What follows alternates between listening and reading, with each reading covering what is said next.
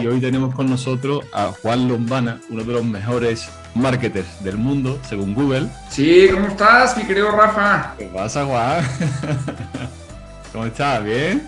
Muy bien, ¿y tú? Todo en orden, muy contento de estar aquí contigo, hombre. yo, sí que estoy contento. Muchas gracias, agradecerte que hayas aceptado. La verdad es que para mí esto es un disfrute hoy. Normalmente me gusta lo que hago, pero hoy es el doble. Muchas, muchas gracias. Eres un tipazo. Gracias por la invitación. Y también feliz de estar aquí, de echarnos la, la entrevista. A ver, a ver qué tal va, a ver qué tal están las, preguntas. Eh, Juan, una de las cosas principales que, bueno, a los suscriptores les, gusta saber es, sobre todo, eh, cuál es ese camino que han seguido eh, los amigos para llegar a trabajar, a vivir del marketing digital, ¿no? Esta profesión que tanto, tanto amamos. Entonces, quiero que comiences, antes de que me digas nada, diciéndome qué has estudiado, lo primero. Yo estudié Ingeniería en Negocios y Tecnologías de Información, que es una carrera pues mezclada. Es una carrera que tiene la parte de ingeniería, o sea, tiene toda la parte numérica, llevamos todos los cálculos habidos y por haber. Eh, tienen la parte de negocios, entonces llevamos materias de negocios puntuales y de venta y contabilidad y todo esto. Y llevamos la parte de tecnologías de información, que llevamos redes, bases de datos, programación. Entonces, pues es justo una carrera, yo, yo si tendría que volver a estudiar algo, volvería a estudiar exactamente lo mismo, que se me hace pues, una carrera que cubre muy bien estos tres elementos que se usan todos los días en el marketing digital. ¿Y cómo se denomina el nombre? ¿Es así exactamente en México? Exactamente, es ingeniería. No la tienen, o sea, solo hay una universidad que la tiene. Este, es como muy especializada y todo. Y es ingeniería en negocios y tecnologías de información, así se llama. Vale. Eh, y exacto, no la tiene casi ninguna universidad, pero la que la tiene, pues la, la, tiene bien. Entonces, eh, bueno, en este caso, yo creo que tú no sabías que querías terminar trabajando de marketing, ¿no? ¿O sí lo sabías? No lo sé, no lo sabía. O sea, lo que sabía era tecnología, eso sí, porque eso sí es algo que me ha gustado desde muy, muy, muy chiquito. Y entonces sabía que quería algo que tendría que ver con tecnología. Entonces, como que decías, o sea, como que sí me gusta la tecnología, pero no sé si quiero estar programando todo el día tampoco. Entonces, esta me acercaba un poquito más a lo que quería, que era al final sí tecnología, pero también una parte de ventas o de negocios. Y ahí como que fue la sinergia del marketing. Yo no tenía ni idea, pero tal vez no tenía la palabra marketing en mi cabeza, pero sabía que quería tecnología y quería ventas y pues tecnología y ventas, marketing digital, ¿no? Como que muy fácil ahí, pero nunca me lo imaginé, ¿no? Vale, vale. Hay una charla muy interesante que diste de la charla TED. De hecho, eh, yo te conocí por ahí, antes de la entrevista, hace ya no sé cuántos años hace que lo hiciste. Eh, ¿Cuánto más o menos? Pues como dos o tres. Dos o tres años, ¿no? Vale.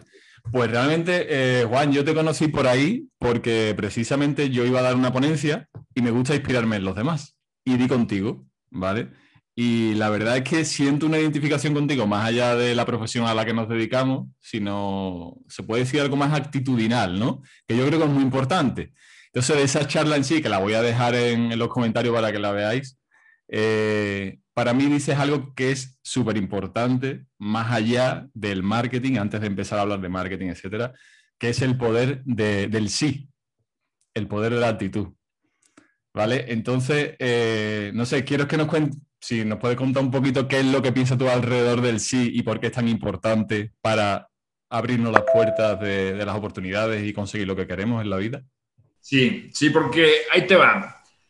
Como yo veo el camino al éxito, es la manera en la que yo me lo imagino siempre, es como este árbol de, de, probabilidades. O sea, que cada vez que tú tomas una decisión en la vida, pues te vas por alguna de las ramas de probabilidad para llegar al éxito, que no hay un solo camino, solo hay unos más probables y unos menos probables. Y creo firmemente que si dices que sí a todo, es mucho más probable que llegues, no el 100%, pero más probable que si dices que no. Porque si dices que no, pues es 0% probable. Y si dices que sí, pues tal vez no es 100, pero es más que cero. Entonces, un poco polarizando este, este tema, o sea, un poco como dando una opinión extrema, yo siempre, justo digo en la, en la, plática que siempre hay que decir que sí a las oportunidades, porque tú no sabes a dónde te van a llevar, que probablemente te lleven más cerca al éxito que decir que no. Que claro que, a ver, pues hay cosas a las que tienes que decir, porque luego cuando hablo de mi plática, todo el mundo me dice, a ver, Juan, entonces si mañana te dicen, te tienes que aventar de un edificio, tienes que decir que sí. No, a ver, es el concepto, ¿no? O sea, entiendo que hay cosas a las que tienes que decir que no, pero la mayoría de las cosas tienes que aventarte y decir que sí para llegar lo más rápido que puedas, obteniendo la mayor probabilidad hacia ese éxito. Para mí es un tema numérico. Evidentemente en la plática lo hago muy romántico y, es como, pues sí, porque la vida y, tienes que decirle que sí a la vida y que decirle que sí a las oportunidades y agarrarlas cuando están. Y es muy bonito platicarlo así, pero como realmente funciona en mi cabeza es un tema de probabilidad. Juan, ¿te consideras más numérico o más literario, más de letras? Súper numérico. Sí, ¿no? aunque no soy ningún bueno para los números, o sea, la verdad, nunca en ninguna, o sea, soy ingeniero y algo, algo sabré, pero tampoco nunca fui el alumno estrella para matemáticas o cálculo o física, nunca, nunca jamás. Me costaba trabajo. Pero este, entiendo muy bien que en el, en el sistema del marketing digital, el número pues, casi siempre no tiene la razón o siempre tiene la razón.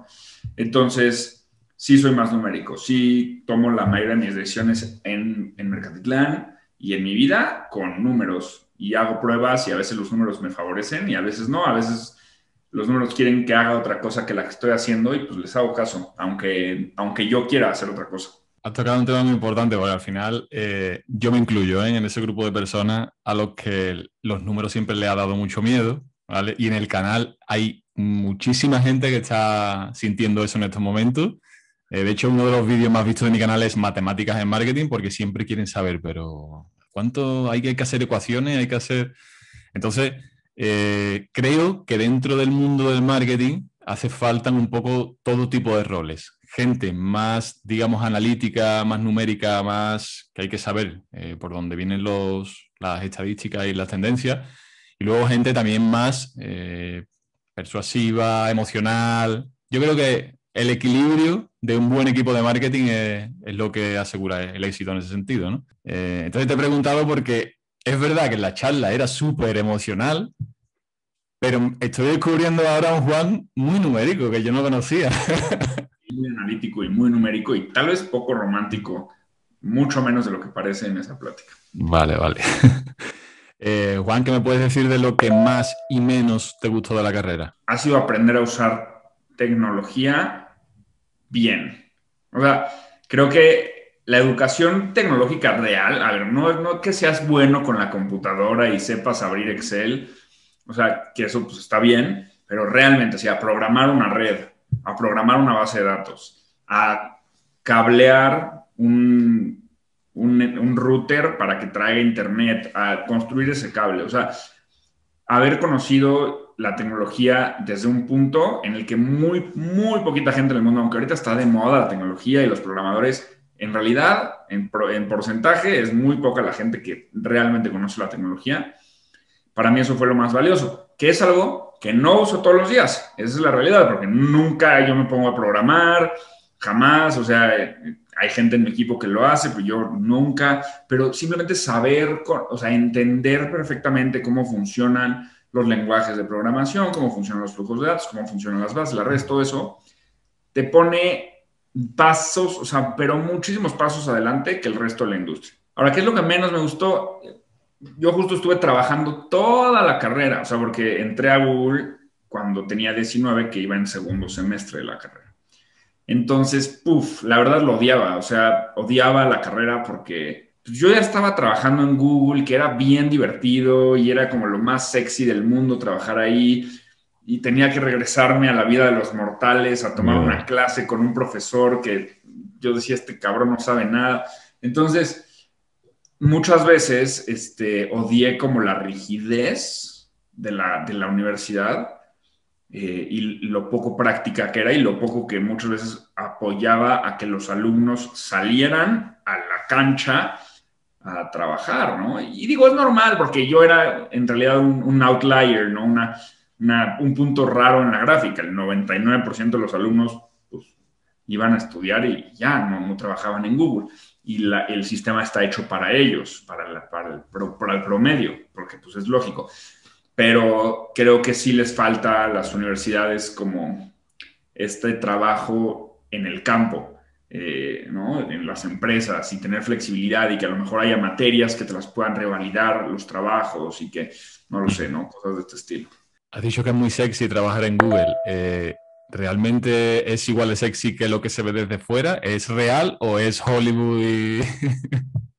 Sí, es real. O sea, a ver, hay una parte que sí es real, hay otra parte que no, como en todo. O sea, si es real, todo, todo lo de las oficinas y eso es real, es real. Tienes sala de masajes, lugar para dormirte, tienes PlayStation, tienes ping pong, tienes comida deliciosa, barba de pizzas, eh, helado por todos lados, galletas, papitas, todo. Tienes, eso sí es real.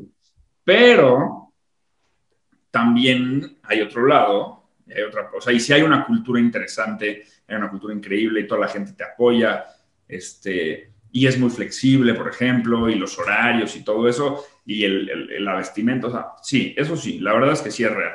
Lo que no sale en las películas es la exigencia, o sea, al final Google es una de las empresas más grandes del mundo, entonces hay una exigencia impresionante en todo lo que hacen, eh, el control de calidad, eh, ¿no? O sea, tienes que tener todo perfecto porque es Google y Google no puede hacer algo que no salga perfecto.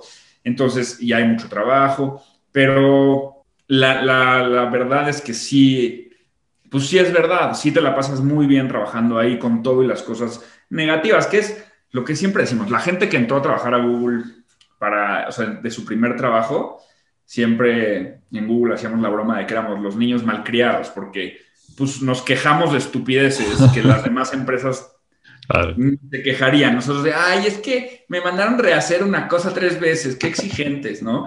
Y las otras empresas es de que aquí salimos a las 12 de la noche diario, tú sales a las 5, ¿no? Siempre te comes un helado, ¿no? Exacto, y estás comiéndolo. Entonces, nos malcriaron un poco, porque, porque sí es verdad, sí es muy sexy, sí es muy divertido, es increíble, eh, sientes que estás empujando todo, todo el ecosistema cuando trabajas ahí, o sea, sientes que estás siendo parte de algo inmenso, ¿no? Que sí mueve al mundo entero y evidentemente es la empresa en la que todo el mundo quiere entrar a trabajar. Entonces, sí, sí es romántico, sí es padrísimo, es divertidísimo, sí hay exigencias, sí hay trabajo, eh, sí es difícil pues, trabajar, porque trabajar es difícil, pero también te pagan bien, tienes helado, o sea, no hay que quejarse. Qué bueno. ¿Y qué trabajaste? ¿En la sede de a lo mejor en México o algo? ¿O te tuviste que sí, no? No, México, en la, Ciudad de México, en el departamento de marketing. Qué bueno. ¿Y cuál, cuál era tu tarea concretamente? Era muy parecido a lo que hago hoy. Google tiene los productos, ¿no? obviamente tiene Google Ads y tiene Analytics y, y, tiene algunos productos. Y si tú no gastas un número suficiente de dinero en estas herramientas, Google no te asigna a ti, a una persona, para que tú hagas tu campaña o para tal. Entonces, básicamente la, oficina de Google se divide en, por montos, por gastos. Entonces, si tú eres un Coca-Cola y gastas muchísimo dinero en Google Ads, pues gente que está ahí en la oficina son tus account managers, ¿no? Las personas que te marcan y te ayudan y ellos te hacen todo, básicamente, todo. Eh, eh, Google tiene como esta parte, es como una agencia para los clientes muy, muy, muy, muy grandes. Pero luego vienen los clientes, pues no tan grandes, en los cuales Google ya no va a pagarle a una persona de nivel de Google que está en la oficina de Google para llevarle una cuenta a alguien que está gastando 50 dólares al mes. Entonces, ¿qué hace? Pues ahí entran las agencias de marketing. Entonces, las agencias de marketing, que no tienen nada que ver con Google, te venden el servicio y ellos te operan. Pero ¿cuál es el problema? El problema es que las agencias no tienen ni idea de lo que están haciendo muchas veces y ellos, pues, otra vez, tienen un sobrino que es bueno para la computadora y dicen, ay, pues te vamos a vender aquí una campaña. La campaña sale mal y el cliente que vende bicicletas se enoja con quién? Con Google, porque dice Google es una porquería su herramienta porque la, o sea, no conseguí ventas con ella. Entonces, Google México, y más bien Google de todos los países, tiene un departamento que se dedica a entrenar a las agencias para que ellos puedan darle un buen servicio a sus clientes. Vale. Entonces, eso era lo que hacíamos todo el tiempo.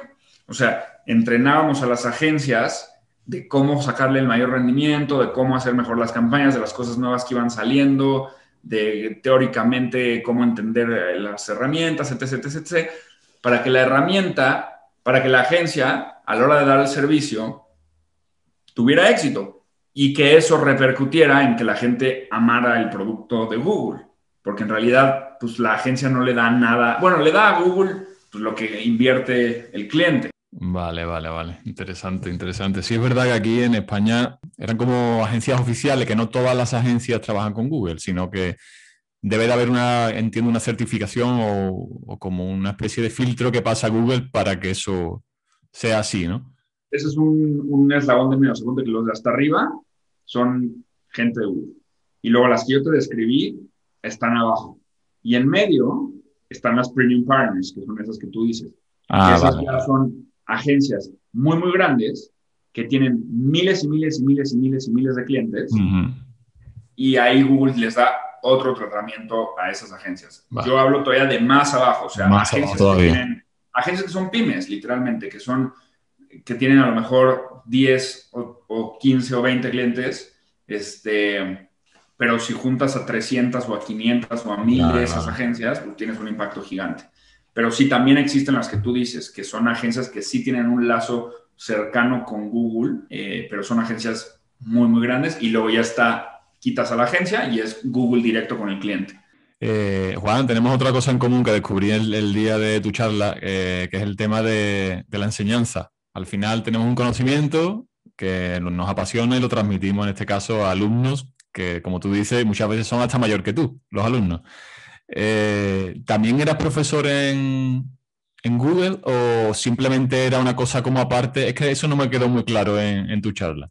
Sí, siempre. O sea, en Google hacía todo el, todo el, toda la cadena de valor, desde producir, o sea, desde entender los cambios que mandaban desde Mountain View, que son las oficinas centrales, que obviamente nosotros nos los mandaban pues, tiempo antes para empezar a, ver cómo los íbamos a, anunciar y a enseñar. Entonces, entender la herramienta. Y luego de entender la herramienta, hacíamos todo tipo de contenido eh, educativo, tanto gráfico como en ebook, como en, el centro de soporte. Nosotros lo escribíamos, el centro de soporte en, español. Este, los exámenes de certificación, nosotros hacíamos las preguntas, hacíamos algunas respuestas, etc. Eh, entonces hacíamos como todo el contenido gráfico y textual y luego hacíamos entrenamientos puntuales para las agencias, tanto virtuales como presenciales, en el cual hacíamos diapositivas y se daba el entrenamiento y yo lo daba. O sea, sí fui maestro desde Google. O sea, desde ahí yo me paraba a dar la, la clase con las agencias de cómo iba a funcionar este nuevo cambio o esta nueva cosa. Pero también construía el material. Entonces hacía básicamente todo el flujo de, todo el flujo de, trabajo desde, desde información hasta una, clase. ¿Y por qué saliste de allí? Eh, ¿Fue una decisión emprendedora o simplemente te habías cansado de comer helados? no, nunca te, nunca te cansas. Este, salí de ahí por emprendedor, mm. porque pues, siempre había querido ser emprendedor.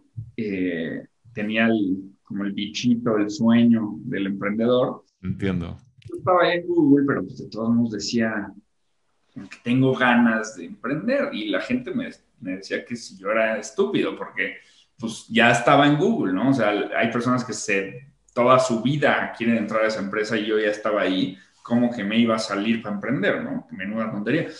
Pero pues me ganaron las ganas de emprender y eso fue lo que pasó. Eh, empezó Mercatitlán como un blog mientras yo estaba en Google, en el cual pues, yo escribía y ya, no era una comunidad, no teníamos Instagram, o sea, era un blog en Internet. Y empieza a crecer y a crecer y a crecer y pues cuando me doy cuenta, pues, ya tenía un tamaño interesante de gente que me leía y dije, este es el momento.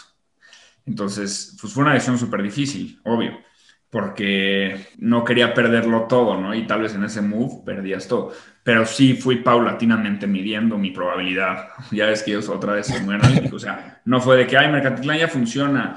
Ay, ya me voy a salir. Estuve un año entero en Google, un año entero haciendo Mercatitlán y este y Google a la vez para ver que iba a funcionar. Y cuando me di cuenta que ya era estable dentro de lo que ¿no? O sea, un poco estable, este, fue cuando tomé la decisión de salirme.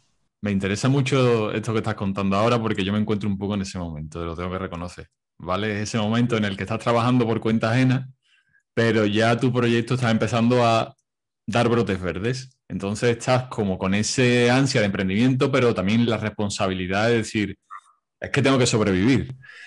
Yo, yo soy el, emprendedor, no soy el emprendedor que les, que les dice a la gente, salta, salta al vacío y hazlo ahora y cero. O sea, yo, yo, yo soy alguien de riesgo calculado. Calcula el riesgo, mídelo, revísalo, o sea, a lo mejor este, ponte ciertas metas de cuando gane cuatro meses lo mismo que gano en mi trabajo, en mi emprendimiento, entonces me salgo. Y cuando pase, te sales. Pero antes no, o sea, si no estás todavía tan firme, pues no tienes prisa. Cuando tú tienes un trabajo estable, o sea, el emprendimiento es súper inestable y es una incertidumbre constante, sobre todo cuando vienes de un empleo. Este, te, tienes que acomodar la cabeza totalmente diferente porque ya no llegan las quincenas y las, tu, cheque cada mes y todo, ¿no?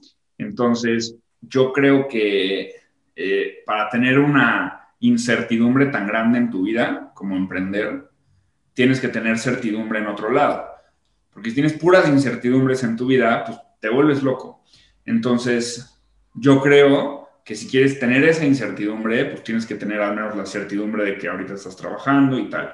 Y luego cuando ya esta se vuelva una certidumbre y, tu emprendimiento parezca que va a funcionar, cambias, ¿no? Y tienes incertidumbre acá, pero ahora certidumbre acá. Lo que no se puede es tener dos incertidumbres, ¿no? Y la gente normalmente eso es lo que hace, que el emprendimiento es una incertidumbre gigantesca y encima renuncian a su trabajo y entonces ya tienen otra incertidumbre acá. Y entonces ni siquiera te vuelves mentalmente, no tienes la energía ni la creatividad suficiente, con tanta incertidumbre en tu cabeza, no puedes pensar bien. O al menos a mí no me gusta tener tanta incertidumbre porque creo que me vuelvo menos creativo, me preocupo, o sea, preferiría tener más certidumbre para poder ser más creativo en mi emprendimiento. Me encanta, me encanta el mensaje que estás dando. Creo que estás aportando mucho valor, la verdad. Gracias, gracias, ¿Tienes alguna recomendación a los futuros estudiantes? ¿Algo que, les quieras decir antes de, o que te hubieran gustado que te, que te dijeran a ti antes de empezar tu carrera? Eh, no sé, algún consejito o algo que deban de saber? Sí, o sea, siempre he dicho que, que tienen que trabajar lo antes posible. Creo que hago el ejemplo siempre de, de, los, de los 100 metros planos. Entonces, si tú estuvieras en una carrera de 100 metros planos y la quisieras ganar en las Olimpiadas, y pues de repente volteas a tu izquierda y está Usain Bolt, pues estás en un grave problema. No, porque pues, es muy rápido este cuadro. Entonces, ¿cuál es la única manera de ganarle a Usain Bolt en 100 metros planos? Que tú salgas antes. Si tú sales antes, aunque seas muy, muy, mucho más lento, llegas antes, ¿no? Aunque él sea más rápido. Evidentemente eso no se puede en las Olimpiadas, ¿no? ¿Por qué? Porque hay un disparo en el cual todos salen al mismo tiempo. Pero en la vida no es así. En realidad en la vida cada quien puede salir cuando quiera. Y parece que no, o sea, la gente como que no entiende y entonces hasta que no te gradúas de la universidad no, no está ese disparo. Por dispara, o sea, sal muchísimo antes para llevar ventaja con todo y que tengas menos talento. Porque sí existe la gente superdotada, o obviamente existen los Steve Jobs y Jeff Bezos y Elon Musk y Usain Bolt del mundo, pero la probabilidad de que tú seas uno es muy baja. Entonces, como yo no sé, yo sé que no soy tan talentoso como esos genios, pues lo único que puedo hacer es adelantarme para tener ventaja aunque ellos vayan más rápido. Eh, y ese es el consejo. Creo que mucha gente se espera a terminar la carrera o a ir en el último semestre para meterse a trabajar y eso les da una desventaja gigantesca contra los que empezaron a trabajar en el primer semestre, gigantesca, de cuatro años, que es muchísimo en, esas, en esos años de vida. Ya después no es tanta, pero cuatro años a tus 20 es un montón de ventaja. Totalmente, eh, totalmente. Cuando tus amigos están apenas graduando y pidiendo su primer empleo, pues tú ya ganas cinco veces más que ellos. Y, no solo lo que ganas, lo que tienes en la mente, o sea, es mucho más poderoso. Muy bueno, es llevar a la práctica, es uno de los consejos que también yo doy más, porque eh, sobre todo en marketing, que todo cambia tan rápido, es como practica, prueba, eh, hazlo por tú mismo y luego tu mochila de la experiencia se va a ir llenando. Entonces, es que es fundamental. Es que hay mucha gente que siempre pregunta, ¿qué estudio? ¿Estudio esta carrera o estudio esta carrera? Es como, ¿con qué voy a poder trabajar? Y solo tienen en cuenta el apartado teórico y no el apartado actitudinal de hacer las cosas, de llevar a cabo tus propios proyectos. Yo siempre lo digo, he aprendido más con mi propio proyecto, en este caso del canal de Mugu y todas mis redes sociales, etcétera, que, en el máster que estudié de marketing digital. Porque me pude equivocar, pude aprender, pude eh, verificar eh, la reacción de mis acciones, pude medir. O sea, al final, fundamental. Me ha encantado esa, recomendación. Sí, la dificultad, o sea, qué tan difícil es. Yo no, yo no creo tanto en, en las buenas calificaciones, porque a menos que seas el número uno, eso sí. Si eres el número uno de tu carrera, el número uno, o sea, la mención honorífica, sí, eso sí te va a abrir algunas puertas interesantes, porque vas a poder poner en tu currículum mención honorífica. A partir del 2, todo lo demás es lo mismo. O sea, entonces, eh, para mí nunca fue una prioridad tener buenas notas o buenas calificaciones justamente por eso, porque entendía que en el mundo laboral, mientras tú hayas aprobado la carrera y la, hayas sacado con éxito, es lo mismo un 7 que un 4, que, bueno, un 4 no, pero un 7 que un 8, que un 9. Este, entonces, para mí, en realidad, y como estaba trabajando, no creas que sacaba las mejores calificaciones porque no le dedicaba el tiempo. O sea, las, los profesores, porque, no tenía el tiempo más bien. Porque mm. como trabajaba, los profesores decían como, a ver, y las el examen va a ser el 60% y las, las tareas el 20% y la participación en clase el 20%. Y yo, pues en ese momento hacía mi matemática y decía, pues entonces solo voy a entregar una tarea y hago el examen, me saco 10 y listo. voy por el 6 o por el 7 y no gasto tanto tiempo. Entonces, y le decía a los profesores, hola, este, con todo respeto, yo no voy a hacer ni una tarea, se lo voy diciendo desde ahorita. Eh, no les caía muy en gracia, pero era la manera en la que yo, y le decía, pues matemáticamente me voy por el 6, eh, por aprobarla y ya. Y así le hacía. O sea que para mí no fue tan difícil eh, mentalmente, fue más bien un tema de jugar con mi tiempo durante toda mi carrera, porque era Mercatitlán, que pues ya empezaba, tal vez el primer año de Google no, pero los últimos dos sí, eh, ya empezaba Mercatitlán, más Google, más mi carrera. Entonces fue dificilísimo en temas de agenda, pero no tan difícil en temas de, pues, o sea, mentales o, sí, o sea, complejos. Me ha gustado mucho eso de la sinceridad con el profesor. Pero ellos no, no les caía tan en gracia. Vale, Juan, eh, como no te quiero entretener mucho, te voy a hacer las dos últimas preguntas, ¿vale? Eh, una de ellas es ¿a qué te dedicas actualmente? ¿Vale? Que por lo menos para que cuentes un poco a qué se dedica tu agencia y qué es lo que pueden encontrar. Bueno, punto importante, no somos una agencia. ¿Es una agencia? No, no es agencia. Solo somos educación. Ah, solo educación, vale, vale. Es que si yo fuera una agencia, bueno, de entrada es un negocio totalmente diferente el de educar y el de operar. O sea, total entonces, yo prefiero el de educar porque creo que empujo un poco más a la comunidad, creo que tengo más talento ahí y creo que es un negocio más escalable eh, con mejores retornos. Entonces, a nivel negocio es, muy fácil la decisión. Pero sobre todo, eh, no soy agencia porque yo te enseño a hacerlo. Y creo que habría un conflicto de intereses. No tan grande, pero habría. Porque si te enseño, pero yo también te lo hago, ¿Qué tanto me crees que te estoy enseñando lo correcto si tengo un incentivo para que tú me digas a mí, tú hazlo? ¿no? no pasa nada, hay muchísima gente que enseña y opera, pero para mí esa es como una buena objeción a operar, como de es un conflicto de intereses y la gente me ve totalmente transparente porque saben que le estoy diciendo toda la verdad porque no tengo ningún incentivo de ocultarles el último secreto eh, para que me den a mí su cuenta y que ellos las lleven. Entonces hacemos pura educación. Tenemos cursos en línea, cursos presenciales, hacemos contenido en redes, blog, tenemos el podcast, este, hacemos muchísimas cosas justo para, para que la gente aprenda a hacer marketing digital por ellos mismos y lleven sus ventas a, a totalmente otro nivel usando estas herramientas. Y es eso, solo educación. Al final te queda el checo la rama entonces educativa. Yo pensaba que, hacía, que hacías algo más. No sé si algún cliente o, alguien te ha pedido luego, mira Juan, a ver si me puedes echar una mano con... Todo el tiempo. O sea, 10, clientes al día de eso. Que no, que les digo, no, no, conmigo no. Muchas gracias.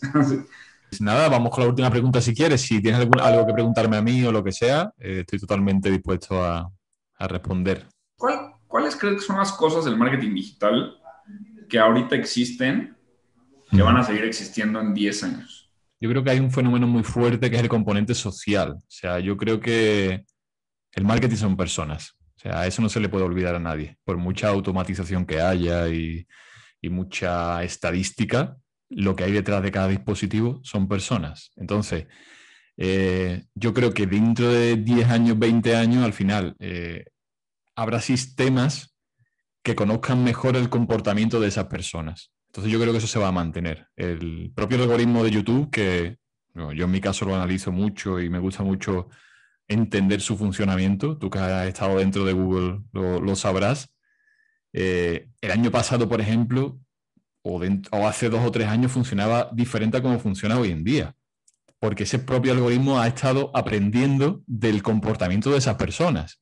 Y el comportamiento de esas personas depende también de la ubicación de donde estén. No es lo mismo que Juan está en México, que Rafa está en España, el, perfil sociodemográfico que tenga, los hábitos de reproducción, y eso va creando un, resultado diferente, ¿no? Pero claro, de esas personas y de ese comportamiento humano que yo creo que no se debe de perder. Entonces, para mí, creo que dentro de 10 años va a haber un componente personal muy grande y después el tema tecnológico, que, a ti tanto te encanta, creo que siempre vamos avanzando, siempre salen cosas nuevas. Entonces la tecnología creo que debe de pegar un, un, salto también muy fuerte. O sea, ya lo estamos viendo con el tema de los directos. Aquí, por ejemplo, en España, el tema de Twitch, el tema de... Hay redes sociales que aquí hace unos años ni existían prácticamente, la gente no, no le prestaba atención.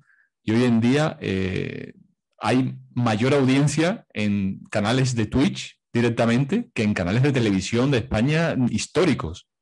O sea, está habiendo un cambio increíble. Y eso las marcas a nivel de marketing, pues está revolucionando el mercado de forma... Y yo no me lo pienso perder. O sea, yo no sé tampoco lo que va a haber, pero no me lo pienso perder porque al final esos componentes, a mí por lo, por lo menos es lo que me hace amar el marketing. Personas, tecnología y comunicación. O sea, para mí eso es la felicidad. Correcto, está bien, buena, es, buena, es buena respuesta, es buena respuesta. Bueno, Juan, pues, pues nada, muchas gracias por todo. No sé si quieres decir algo más que no te haya preguntado, que quieras decir, que te apetezca. Nada, que me vayan a ver a mi podcast, el Mercati Show. Lo busquen en YouTube, Mercati Show o Juan Lombana. Vale. Y ahí estoy. Este, y listo. si, si les gusta lo que ven aquí, seguramente les va a gustar lo que ven en el mío. Eh, y Rafa, eres un tipazo. Muchísimas, muchísimas gracias. A por ti. Por esta buena charla, muy a gusto. Y ahí nos vemos. Claro. Ahí estamos pendientes. Dejaré los enlaces en la descripción del vídeo para que le echéis un vistazo de Juan. ¿Vale? Seguirlo ahí a tope. Y, nada, y si os ha gustado el vídeo, pues dejaros un like, suscribiros al canal si no lo habéis hecho ya. Y nos vemos en próximas, próximas entrevistas. Juan, muchísimas gracias. Un abrazo de España y que te vaya muy bien. Te sigo de cerca.